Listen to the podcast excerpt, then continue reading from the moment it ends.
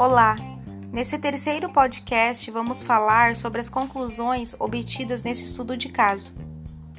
As conclusões desse relato de caso foram registradas em 16 de nove de 2004. Juntamente com outras pesquisas atuais, obtivemos algumas informações e tratamentos para pacientes portadores da fenilcetonúria.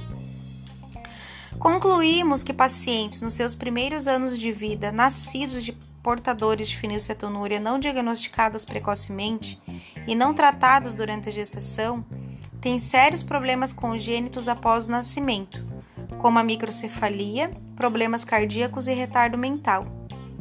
Quando a fenilalanina em excesso na mãe atravessa pela placenta para o feto, os níveis são bem maiores que no sangue da mãe Deve-se suspeitar de fenilcetonúria durante a gravidez com mães que já têm filhos com os sintomas citados e que não foram diagnosticados na gestação anterior. As evidências são claras em relação ao diagnóstico precoce dessa gestante e a alteração na sua alimentação o mais cedo possível, que é restringindo a fenilalina da dieta, substituindo os alimentos conforme tabela disponibilizada pela Anvisa e tendo acompanhamento de equipe multidisciplinar. O objetivo é ser de menor custo e maior facilidade de administração para paciente, devendo iniciar nas primeiras semanas do primeiro trimestre de gestação. Não se deve retirar totalmente a fenilalina da dieta, uma vez que a mesma é essencial para o nosso organismo quando não em excesso, e que só conseguimos obter ela através dos alimentos. Segundo a literatura, os fatores que podem estar associados a paciente não seguir corretamente a dieta é a questão financeira, devido ao alto custo dos alimentos especiais, não conhecimento das tabelas nutricionais dos alimentos e falta de tempo para seguir a dieta.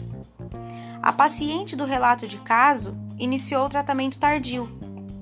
No caso do recém-nascido da paciente, mesmo ela iniciando a dieta de fenilalina algumas semanas após o ideal, a criança não nasceu com alterações físicas ou defeitos congênitos, no qual a gestação anterior que não foi tratada, o bebê nasceu com deficiência psicomotora confirmada, além de microcefalia e distúrbios auditivos e da fala. Obtivemos resultados recentes de tratamento da fenilcetonúria, que é o Cuvan. Esse medicamento é usado de forma complementar à realização da dieta alimentícia.